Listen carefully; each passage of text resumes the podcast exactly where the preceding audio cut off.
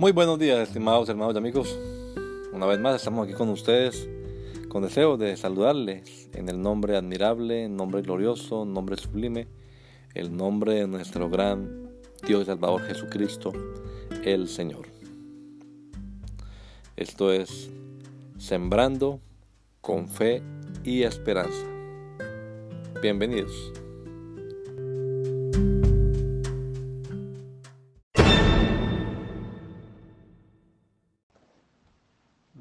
Espiritual.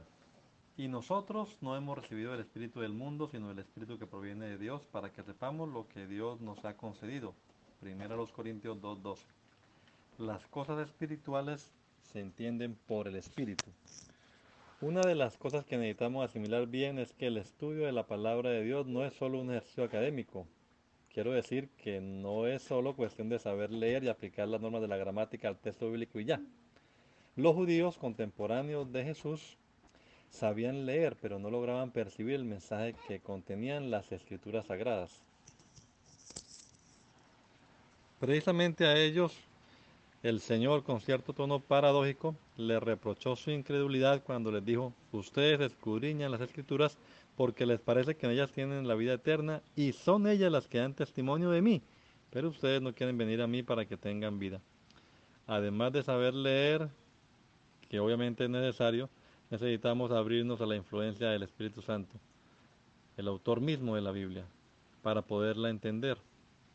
A esa influencia del Espíritu en nuestra mente, en nuestro entendimiento, se le conoce como iluminación. Necesitamos la iluminación para entender la revelación. Que el Señor Jesucristo nos regala a todos un hermoso día hoy. Gracia y paz.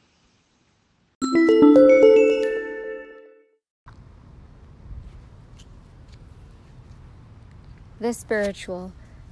What we have received is not the spirit of the world, but the spirit who is from God, so that we may understand what God has freely given us. 1 Corinthians 2:12. Spiritual things can be understood through the spirit. One of the things that we need to assimilate well is that the study of the word of God is not only an academic exercise, what I mean is that it's not just a matter of knowing how to read and apply their grammatical norms to the biblical text, and that's it.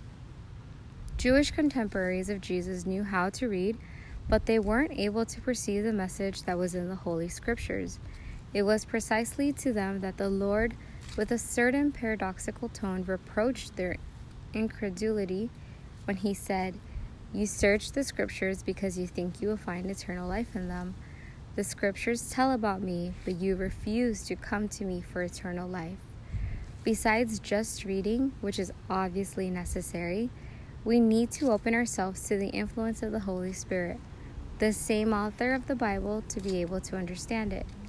The influence of the Spirit in our minds, in our understanding, is known as illumination.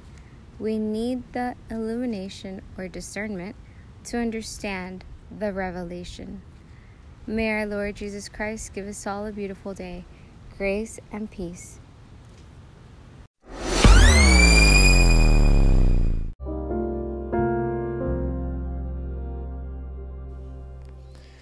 La Iglesia Pentecostal Unida Latinoamericana en Baltimore nos estamos reuniendo en la 8301 Liberty Road. 8301 Liberty Road, Windsor Mill, Maryland 21244. Y nuestras reuniones son los días domingo a las 8 de la mañana. Domingo 8 de la mañana tenemos el servicio de adoración, alabanza y enseñanza de la palabra de Dios. Venga juntamente con su familia y allegados serán todos bienvenidos a nuestra reunión dominical.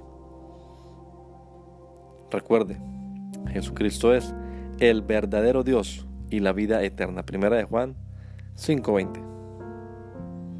Y si otros días madrugamos a buscar la comida que perece, ¿por qué no hacerlo el día domingo para buscar la comida que a vida eterna permanece?